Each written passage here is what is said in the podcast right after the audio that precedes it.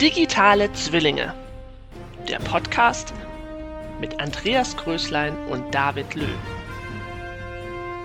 Präsentiert von den Wiley Industry News.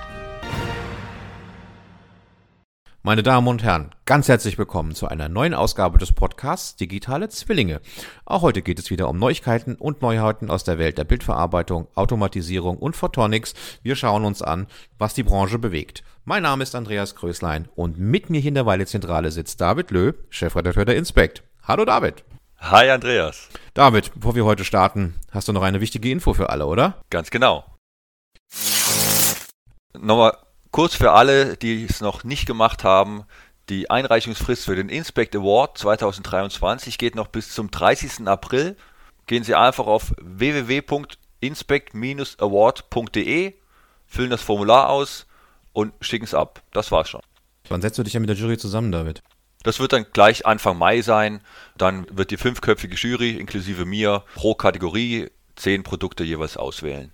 Ja, das klingt super. Alles klar. Ich würde sagen, ich setze den Link noch in die Show Notes. Dann finden Sie auch direkt dahin. Reichen Sie ein. Diese Woche ist etwas passiert, was vorher noch nie passiert ist. Die EtherCAT Technology Group oder kurz ETG hat erstmal Knotenzahlen veröffentlicht. Und die können sich schon ganz schön sehen lassen. Laut ETG sind über 59 Millionen Knoten im Einsatz. Und da hat man noch die äh, modularen I.O.-Geräte gar nicht mitgezählt. Interessant dabei ist auch die Zunahme, die in den letzten Jahren erfolgt ist. Seit 2014 ist das Ganze exponentiell gewachsen. Und allein 2022 sind 18,4 Millionen Knoten dazugekommen. Oha. Hast du zufällig auch die Zahlen von Profinet und Ethernet IP? Also von Ethernet IP gibt's keine. PNO hat gerade ich denke, als Reaktion auf die Meldung der ETG ihre Zahlen veröffentlicht und da sind es knapp 59 Millionen Profinet-Knoten, die im Einsatz sind. Auch hier spricht man von großem Wachstum, über 10 Millionen allein im Jahr 2022. Für alle geht es nach oben. Kanada ist das neue Partnerland der Hannover Messe 2025. Diese Tage haben die Vertreter der kanadischen Regierung und der Messe eine offizielle Absichtserklärung unterzeichnet. Das haben sie jetzt einfach nur umgesetzt, was bereits besprochen war, als Bundeskanzler Olaf Scholz damals bei Premierminister Justin Trudeau zu Besuch war. Ich glaube, das war im August 2022. Das ist jetzt in trockenen Tüchern. Ja, also diesmal wirklich. Also ich meine, ich sage jetzt mal Partnerland Großbritannien ich bin auch mal gespannt. Alle Leute, die es nicht in Erinnerung haben, das Partnerland 2024 sollte ja Großbritannien werden. Dann hat die Regierung in London mitgeteilt, man möchte sich auf eine kleinere Zahl von wichtigen Messen konzentrieren und die Hannover Messe ist für England nicht wichtig genug. Zwar versucht die Messe noch, es mit Großbritannien irgendwie doch noch hinzubiegen. Für mich scheint es so, als hätte der Wert der Messe als die internationale Messe, zumindest für die Briten, nicht mehr den Wert, den sie mal hatte. Du warst ja auch selbst auf der Messe jetzt die Woche. Wie war denn dein Eindruck? Mein Gefühl ist tatsächlich, dass es deutlich weniger Besucher waren, zumindest im Vergleich zum letzten Jahr. Und meine Gespräche mit den Leuten vor Ort bestätigen das auch. Wir werden mehr wissen, wenn die Hannover Messe die offiziellen Zahlen bekannt gegeben hat. Dann sehen wir auch, wie der Stand der Dinge ist. Wir hatten das Thema zwar schon hier, aber dennoch will ich noch mal ganz kurz darauf hinweisen. Am 9. Mai beginnt die Control Messe in Stuttgart. In vier Hallen zeigen über 600 Aussteller ihre Neuheiten rund um die Themen Qualitätssicherung und Messtechnik. Die Messe ist ja auch wichtig für uns bei der Inspect. Du hast ja sogar ein E-Special dazu gemacht. Kannst du da vielleicht nochmal was zu sagen? Klaro, das E-Special versteht sich als Vorbereitung zur Messe. Darin finden die Leserinnen und Leser beispielsweise ein Interview mit Bettina Schall, der Geschäftsführerin des Veranstalters, ein Vorbericht zur Control natürlich, mit den wesentlichen Fakten auch zum Rahmenprogramm und auch ein paar ausgewählte Produkte von Ausstellern. HEMA Elektronik verstärkt sein Team. Seit Anfang des Jahres ist Dr. Toni Albrecht Entwicklungsleiter für Hard und Software. Der studierte Physiker und promovierte Elektrotechniker leitete zuletzt die Entwicklungsabteilung von Motec, einem Hersteller für Kamerasysteme von Nutzfahrzeugen und mobilen Maschinen. Davor war er rund 23 Jahre lang bei Osram. Das ist sicher eine gute Nachricht für Geschäftsführer Oliver Helzle. Der kann sich dann nämlich endlich wieder auf seine Kernaufgaben konzentrieren. Er hat die Entwicklungsabteilung nämlich die ganze Zeit kommissarisch geführt. So, jetzt eine kurze Meldung. Toptica hat seinen Standort in Greveling ausgebaut. Außer dem neuen Hauptgebäude entsteht zusätzlich eine neue Produktionsfläche mit knapp 6000 Quadratmeter. Ah, und was passiert mit dem alten Gebäude? Das wurde vollständig entkernt und wird gerade zum Produktions- und Entwicklungsstandort umgebaut. Auch weitere Büroflächen wird es dort geben. Wir stellen ja immer gerne hier Studien vor und es gibt schon wieder eine, diesmal von Oracle. Die hat sich mit den Geschäftsentscheidungen, die die Manager treffen, beschäftigt. Und danach werden bei zwei Dritteln der Manager wichtige Geschäftsentscheidungen einfach liegen gelassen.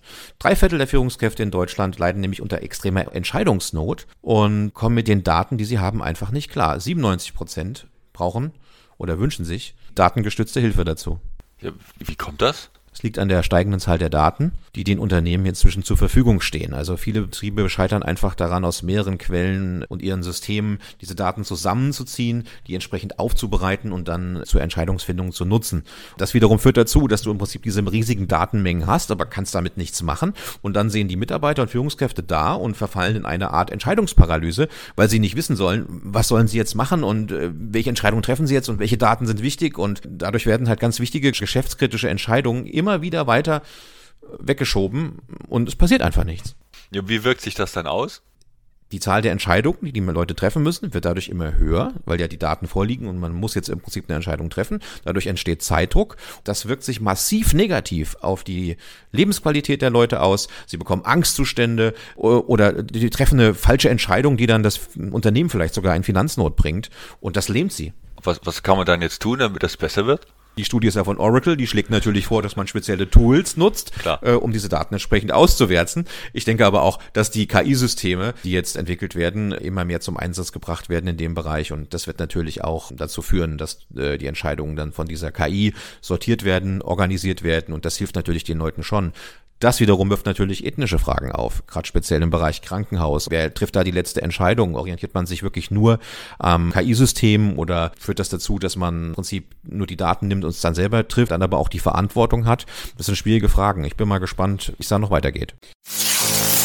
Auf ein Highlight will ich auch noch hinweisen, Andreas, und zwar die EMVA Business Conference, die vom 4. bis 6. Mai in Sevilla in Spanien stattfindet. Ein Event, wo man als Bildverarbeiter sein muss. Weiß man denn schon, wer die Opening Keynote spricht? Ja, tatsächlich. Das ist Professor Dr. Niklas Potravke vom IFO-Institut. Er spricht über die Megatrends und die naja, Globalisierung, geopolitische Entwicklungen inklusive Klimawandel. Er ordnet die wirtschaftlichen und gesellschaftlichen Entwicklungen der letzten Jahre und die Herausforderungen, vor denen wir jetzt stehen, ordnet er eben ein. Er ist ja nicht der Einzige, der sprechen wird. Ich habe gelesen, Nigel Jeremy wird auch noch etwas sagen, und zwar zu der allgemeinen Entwicklung der Fachkräfte im Bereich Bildverarbeitung. Und da scheint ja auch das nicht nur ein deutsches Problem zu sein, sondern auch ein weltweites Problem. Hast vollkommen recht, auch das ist ein Riesenthema. Nigel Jeremy ist ein ausgemachter HR-Experte, ein Recruiting-Experte, der auch bei äh, British Airways war. Da kann man schon hoffen, dass man so ein paar Anregungen kriegt, was man denn eigentlich so tun kann. Aber letztlich um deine Frage zu beantworten, klar, das ist ein äh, globales Thema. Also Fachkräfte zu bekommen ist heutzutage schwierig und es wird potenziell schwieriger werden. Das waren die Industrie News. Ich wünsche Ihnen einen schönen Tag und hören Sie auch das nächste Mal wieder rein. Wir freuen uns auf Sie. Schön, dass Sie dabei waren. Bis zum nächsten Mal.